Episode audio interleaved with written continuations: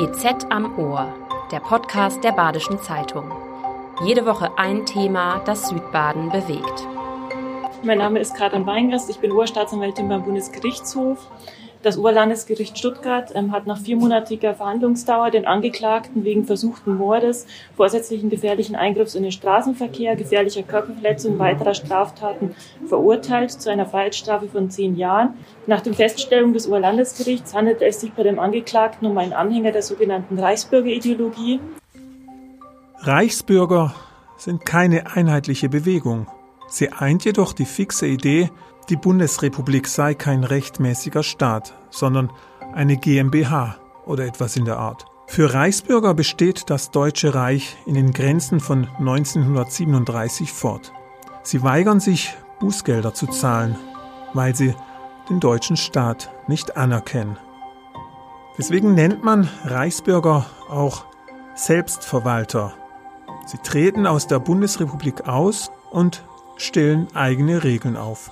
Reichsbürger neigen zu Verschwörungstheorien, Rechtsextremismus, Antisemitismus und sie haben einen Hang zu Esoterik und, das macht sie gefährlich, Waffen.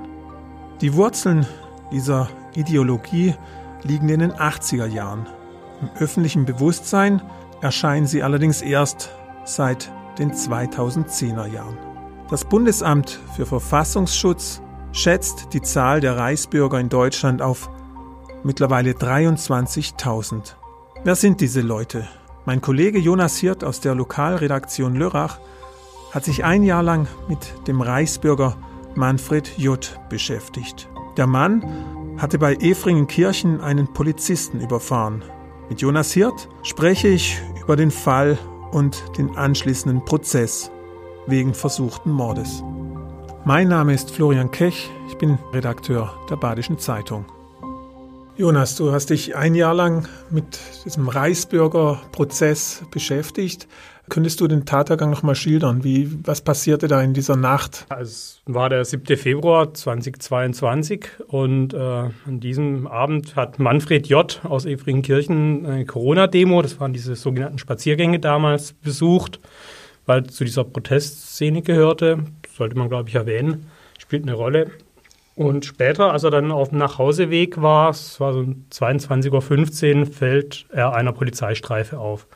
Er fährt da Richtung Wintersweiler oder ist in Wintersweiler, ist sein Heimatort, und er ist zu schnell. Die Polizei will ihn kontrollieren, das misslingt aber. Sie versuchen dreimal, ihn anzuhalten. Und dann beim dritten Versuch nehmen die Beamter auch äh, Alkohol wahr bei ihm durch ein geöffnetes äh, Fenster.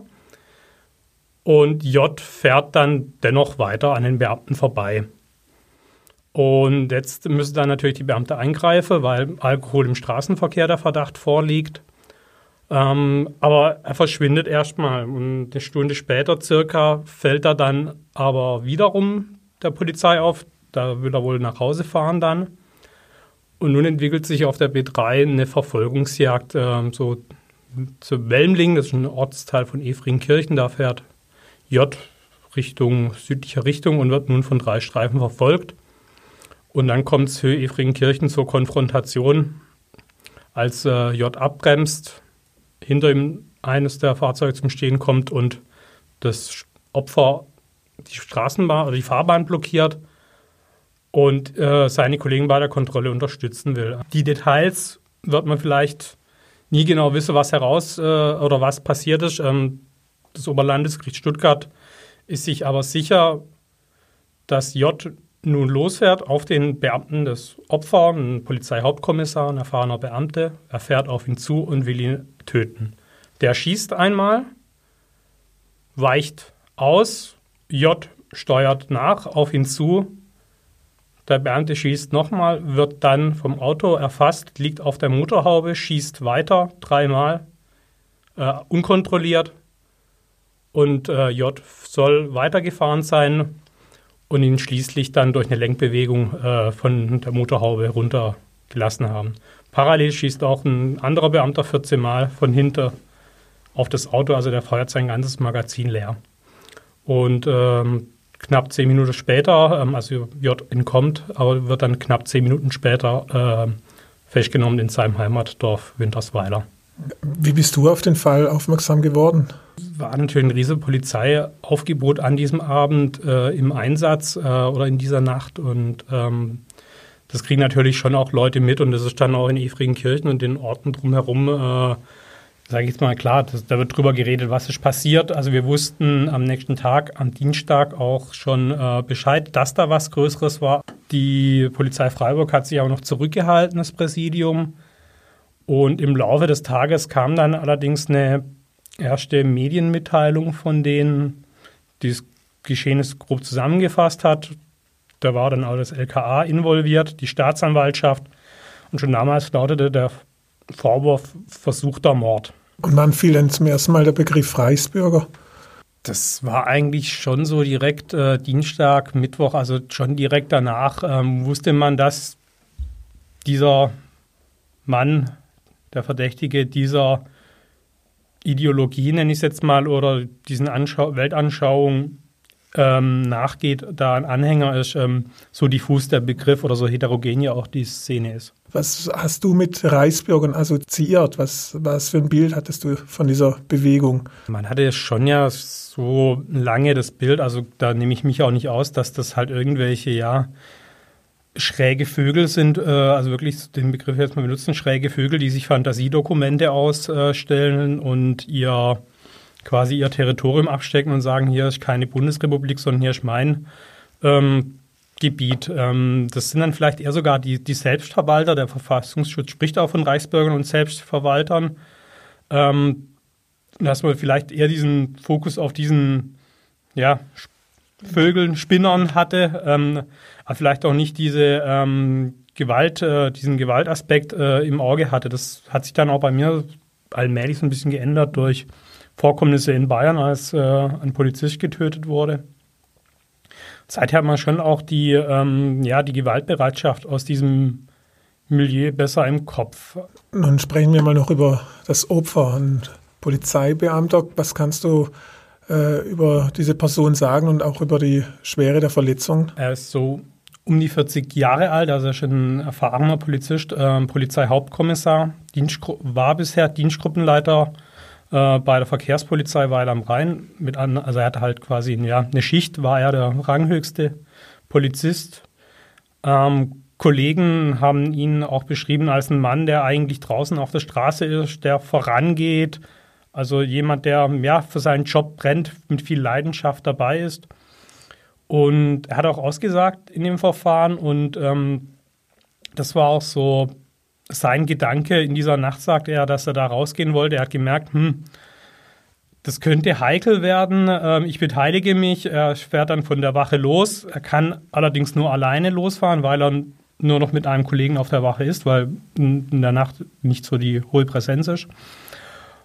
Oh, und ein, sein Kollege muss auf der Wache bleiben. Ähm, er schließt sich dann dieser Verfolgungsjagd an, sagt, er, er weiß noch, wie er ausgestiegen ist, er weiß, er erinnert sich wirklich noch an Details, dass er einfach äh, die Tür aufgerissen hat und aus dem Auto gestiegen ist. Bevor er aber schießt, setzt seine ähm, Erinnerung aus also da erinnert er sich gar nicht mehr dran und wird sich wohl auch nicht mehr dran erinnern aufgrund der Verletzungen. Er hat schwere Kopfverletzungen. Schädel-Hirntrauma, Mittelgesichtsfraktur, eine Subarachnoidalblutung. Ja, rein theoretisch hätte er zum Beispiel durch eine Einblutung vom, im Rachenraum an seinem Einblut ersticken können.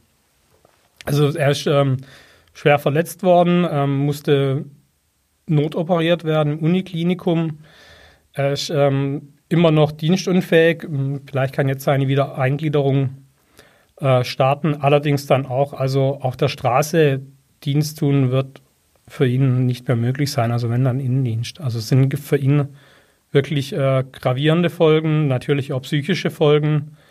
Und man sollte nicht vergessen, der Mann hat drei Kinder. Ähm, also eine hohe Belastung auch für die Familie. Konntest du mit ihm sprechen? Er saß immer wieder im ähm, Saal bei der Verhandlung. Dann, wenn es äh, um den Tatablauf an sich ging, also konkret was ihn betrifft, hat das äh, dem Verfahren, äh, hat das Verfahren verfolgt. Ähm, ist auch Teil von seiner Therapie, die er noch hat. Wir haben uns äh, am Rande immer wieder privat unterhalten. Ich habe auch offiziell mit seinem Verteidiger mh, hm, gesprochen und Ich will da jetzt auch nicht zu sehr in die Details gehen, ähm, auch aus Respekt ihm gegenüber. Aber man merkt schon noch, dass er das spürt, dass ihn das Verfahren auch belastet hat. Und das hat mir auch sein Anwalt äh, gesagt. Gab es denn von Manfred J. Äh, im Verlauf des Prozesses irgendwann ein Wort des Bedauerns? Nein, gar nicht. Also eher noch im Gegenteil. Der Richter hat es in seiner ähm, Urteilsbegründung so formuliert, äh, Herr J. tut sich gern selbst leid. Und das ist ein Satz, den ich ähm, zu 100 Prozent zustimmen würde. Mhm. Dann machen wir jetzt nochmal einen Sprung zurück. Manfred J. kam dann in Untersuchungshaft. In derselben Zeit hast du äh, mit der Recherche begonnen. Du hast äh, mit seinem Umfeld gesprochen. Er lebt auch mit äh, zwei Schwestern in einem Haus. Äh, was hast du da herausgefunden? Wie du sagst, also wir haben es dann versucht, uns ihm anzunähern, durch sein Umfeld ähm, an ihn heranzukommen. Wir sind auf den Musikverein gestoßen, in dem er gespielt hat, hat Posaune da drin gespielt, sind, haben Nachbarn äh, natürlich äh, gefragt. Wir haben auch versucht, äh, die beiden Schwestern zu kontaktieren. Sie wollten, also dafür habe ich auch Verständnis, sie wollten mit uns nicht sprechen. Das ist natürlich nachvollziehbar äh, für, sie, für die beiden, für die ist das auch sehr belastend. Und ja, also viele haben uns dieses Bild gezeichnet von einem Mann mit schrägen Ansichten, so nach Motto, ja, man musste schon, der, der hat so komische Ansichten, also der ist so ein schräger Vogel oder ein Spinner. Alle waren aber überrascht oder alle haben eigentlich gesagt, ja, der sei nicht gewalttätig, dass, dass der sowas macht, damit hätten wir nie gerechnet. Die Verhandlung fand dann am Oberlandesgericht Stuttgart statt. Was war da der Grund? Im Laufe der Ermittlungen hat sich immer weiter herauskristallisiert, dass die Ermittler von einer politisch motivierten Tat ausgehen. Dass sie auch sagen, er hat aufgrund seiner Gesinnung gehandelt. Deswegen hat auch äh, im Juni äh, 2022 die Bundesanwaltschaft den Fall übernommen. Und sie sieht quasi eine staatsgefährdende Tat. Ähm, deswegen hat sie die, den Fall beim Oberlandesgericht ange, äh, angeklagt, in so einem genannten äh, Staatsschutzverfahren. Und die finden in erster Instanz vor Oberlandesgerichten statt. Und bei uns ist dann halt Stuttgart zuständig. Du warst dann sozusagen unser Reporter vor Ort. Du hast ähm, die Verhandlungen verfolgt, einen Großteil der Verhandlungen. Ähm, was war so dein erster Eindruck, als du den ähm, Manfred J. gesehen hast? Wie hat er auf dich gewirkt? Hat er irgendwelche verräterischen Symbole getragen? Er wirkte zu Beginn recht, also als er in den Saal geführt wurde, recht normal, fast schon bieder. Ich will jetzt nicht sagen langweilig.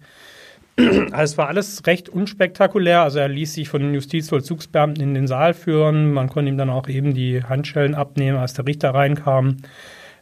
Er ist auch immer aufgestanden, wenn die, wenn der Strafsenat dann den Raum betreten hat. Also auch das kennt man ja von, von Reichsbürgern tatsächlich auch, dass sie dann sitzen bleiben oder sich demonstrativ umdrehen. Also er hat sich vor Gericht recht normal verhalten. Ich bin mir auch relativ sicher, also ich kann es jetzt nicht mit Sicherheit sagen, aber das wird vermutlich auch die Strategie von seinem Verteidiger gewesen sein, ihn hier nicht äh, oder ihn recht normal erscheinen zu lassen. Also war er durchaus kooperativ?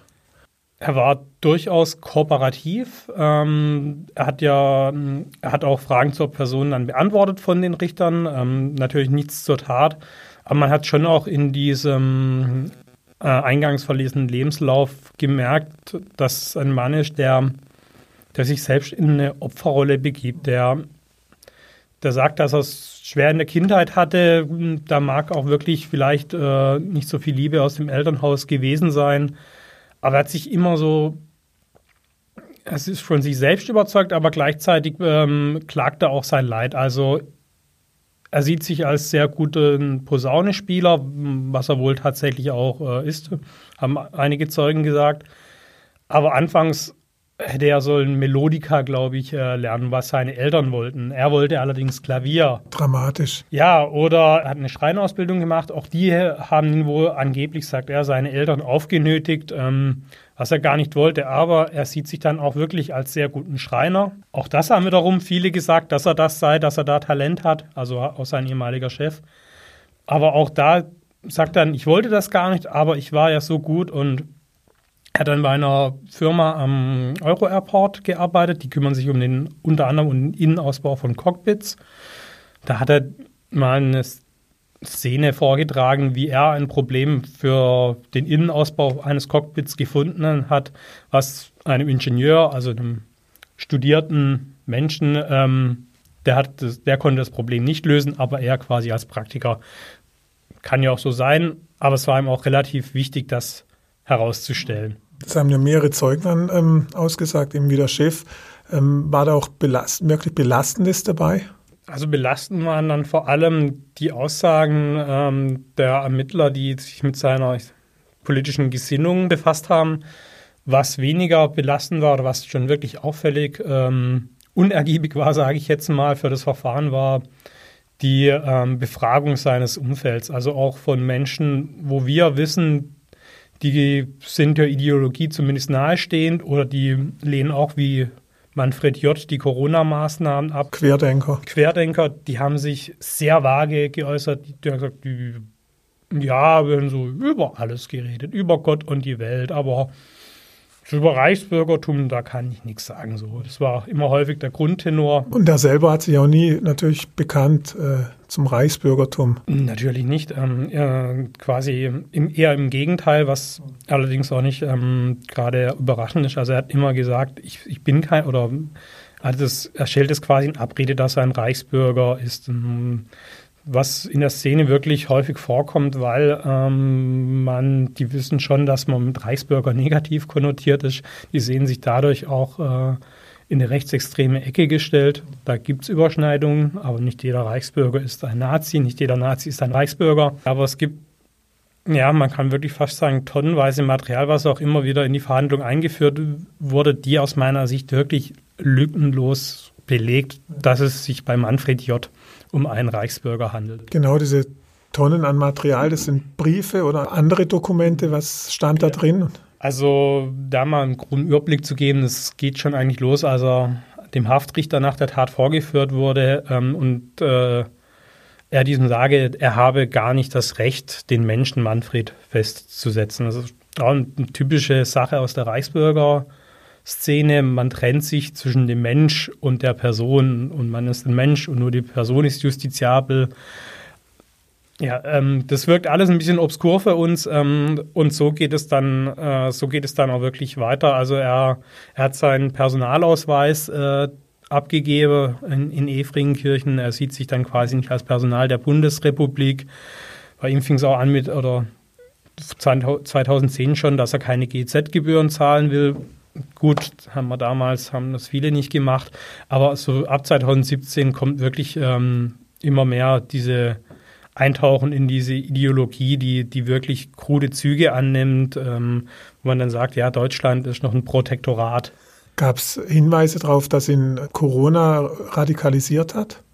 Ja, mm, das ähm, denke ich doch ganz deutlich. Also da kommen dann auch, ähm, also wirklich ähm, ich würde sagen, Pamphlete oder gegenüber Behörden und äh, eben die Ablehnung der Maßnahmen, die Verweigerung, Bußgelder zu zahlen wegen Nichtbeachtung der Maskenpflicht.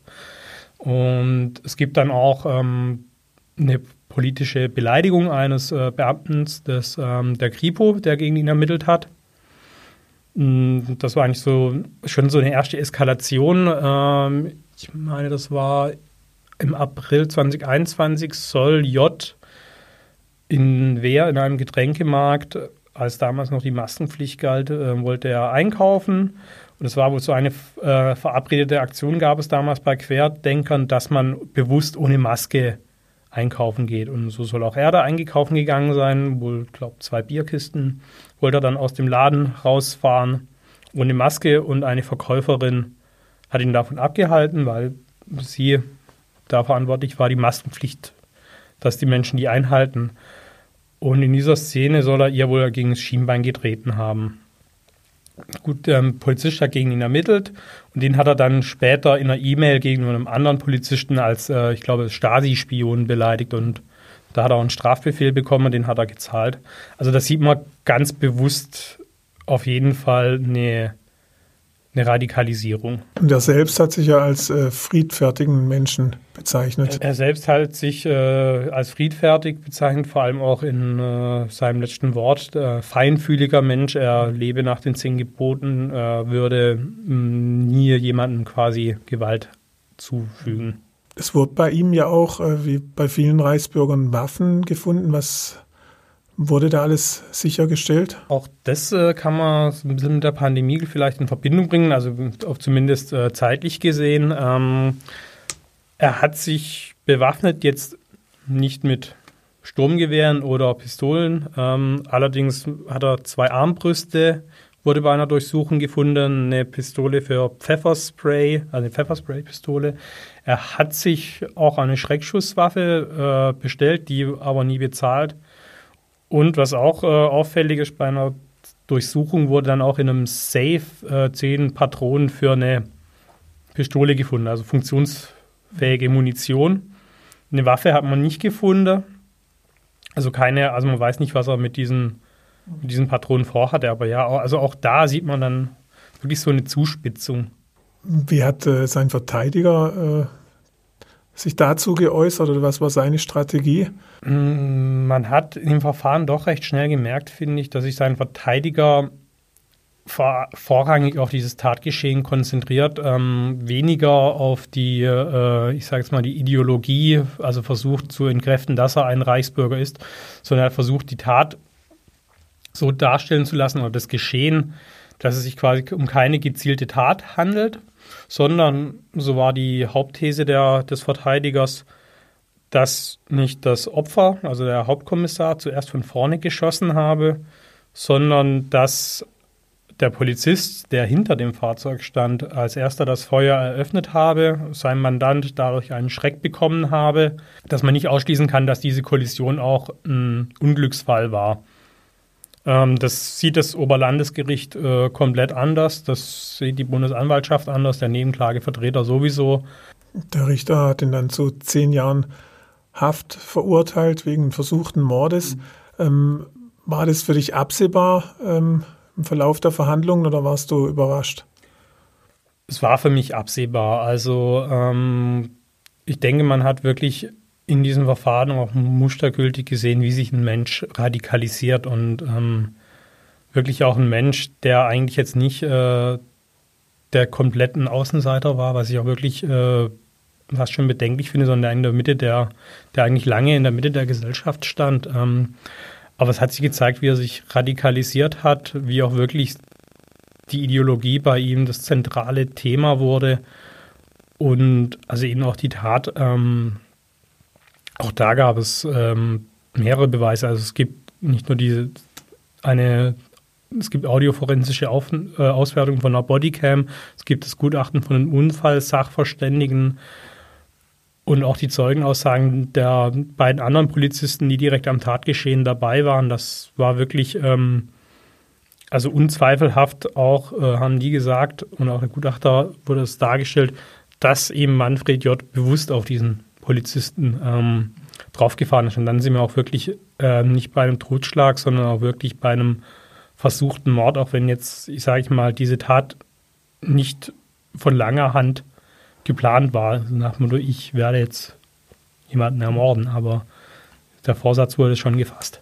Er hat sich nicht oft geäußert, äh, das hast du schon angesprochen ähm, in den Verhandlungen. Dann am Schluss gab es äh, ein Schlusswort von ihm. Äh, wie hat er sich da nochmal geäußert und ähm, wie hat er dann auch reagiert, als das Urteil verkündet wurde? Na, na, man kann sagen, es war quasi sein eigenes Plädoyer nochmal. Also sein Verteidiger hat ihm eigentlich dazu geraten, sich einfach dem Plädoyer von ihm anzuschließen. Aber J hat dann gesagt, es sei ihm nochmal ein Anliegen, ähm, sich zu äußern. Und ähm, ja, man muss wirklich sagen, dann wurde es bizarr im Saal. Also er hat dann damit angefangen, dass er eine Eid- und Lebenderklärung abgeben wollte. Auch das ist wieder so ein typisches Ding aus der Reichsbürgerszene, ähm, wonach man in einem gewissen Abstand sich quasi als am Leben erklären muss. Das hat er dann auch der Richterbank übergeben.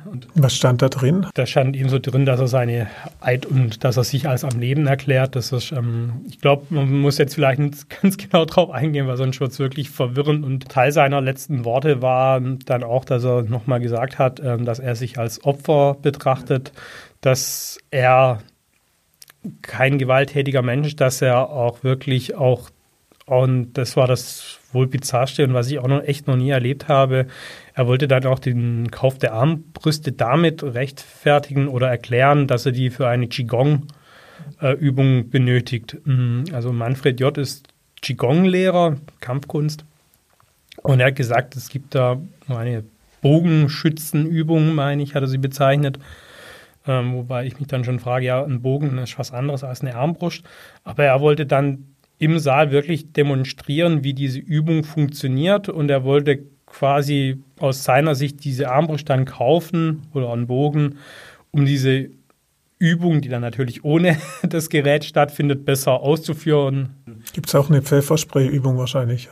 So gut kenne ich mich bei Qigong leider nicht aus. Ähm, aber natürlich hat ihm das der Strafsenat nicht gewährt. Aber ja, also man muss da wirklich bedenken, also es geht hier um einen versuchten Mord an einem Polizisten, die bei ihm gravierende Folgen nach sich gezogen hat die immer noch, äh, der immer noch damit kämpft. Und da will dann jetzt der Angeklagte, der Täter, will auf einmal in seinem Schlusswort eine Qigong-Übung äh, ausführen. Ich, äh, ich glaube, das zeigt auch schon so ein bisschen äh, teilweise die Absurdität in seiner Gedankenwelt. Was nimmst du aus diesem Jahr mit, aus diesem Prozess und diesen Beobachtungen von diesem Menschen? Beim Thema Reichsbürger sehe ich irgendwie uns alle als Gesellschaft ähm, gefordert. Also wir hatten jetzt nach Manfred J. ja noch weitere Fälle. Ähm, wir haben eine Gruppe, die einen Staatsumsturz mutmaßlich plante, je absurd und verrückt das auch klingt. Also auch das zeigt äh, mir, dass man diese Szene ernst nehmen muss. Da gibt es also wirklich staatsumstürzende Gedanken. Also das zeigt einmal, dass diese Szene gewaltbereiter wird, das bestätigt auch der Verfassungsschutz. Sie hat durch die Pandemie an Zulauf erhalten und äh, das Gewaltpotenzial steigt. Ähm, und da müssen wir gucken, jetzt Manfred J. war jetzt kein, also die Reichsbürgerszene besteht ja aus, auch aus, aus Gruppen, aber auch aus vielen Einzelpersonen. Ja, Manfred J. war jetzt keine Einzelperson, also er war auch in Gruppen aktiv. Er hat Treffen organisiert, wo sich dann Gesinnungsgenossen äh, zu, ausgetauscht haben. Er hat auch Schreiben an Ämter von anderen äh, Anhängern korrigiert, damit die die richtigen Formulierungen haben. Also er war da aktiv. Und ich denke mal, wir müssen da wirklich genau hingucken, auch in unserem Umfeld. Also wer ist offen für sowas? Wer driftet ab? Weil also ich glaube, sein Leben ist irgendwie dann wirklich so ein Abdriften in diese Szene, ein Suchen nach Anerkennung. Vielleicht dachte er, hier findet er die Anerkennung, die, er, die ihm verwehrt wurde. Und dass dann so ein Mensch, der eigentlich, er war ja wirklich jahrelang unauffällig, was Gewalt betrifft. Also er ist ja jetzt nicht schon als Jugendlicher aufgefallen mit Körperverletzungsdelikt, oder das kam ja wirklich alles erst in den vergangenen Jahren. Dass, also dass ein Mensch ähm, dann auch trotzdem fähig ist, der eigentlich lange friedlich war, so ein Gewaltpotenzial äh, zu entwickeln in bestimmten Situationen, das gibt mir dann doch zu denken. Und ähm, um es nochmal zusammenzufassen, also wir müssen Anhänger dieser Szene wirklich, ähm, man darf sie nicht nur belächeln und als äh, ja, Spinner abtun. Vielen Dank, Jonas, für das Gespräch. Danke dir. Seit 2016 wird die Reichsbürgerszene vom Bundesamt für Verfassungsschutz beobachtet. Immer wieder finden Razzien statt, bei denen teilweise große Waffenarsenale in Privaträumen sichergestellt werden. Im Dezember 2022 stürmen SEK-Beamten in einem Frankfurter Nobelviertel die Wohnung von Heinrich dem 13. Prinz Reuß. Er soll Anführer einer Reichsbürgergruppe sein, die einen Staatsstreich plante darunter Soldaten, Juristen und eine ehemalige AfD-Politikerin. Die Generalbundesanwaltschaft stuft die Gruppe um Heinrich den 13. als terroristische Vereinigung ein. Im März dieses Jahres wurden in mehreren Bundesländern und der Schweiz Wohnungen durchsucht. Dabei schoss in Reutlingen ein Mann auf Polizisten. Ein SEK-Beamter wurde verletzt. Innenministerin Nancy Faeser sah sich dadurch bestätigt in ihrer Forderung, das Waffenrecht zu verschärfen. Reichsbürger seien keine harmlosen Spinner, sagte Faeser dem Redaktionsnetzwerk Deutschland, sondern gefährliche Extremisten, die von gewaltsamen Umsturzfantasien getrieben seien und viele Waffen besäßen. Das war BZ am Ohr, der Podcast der Badischen Zeitung. Jede Woche ein Thema, das Südbaden bewegt.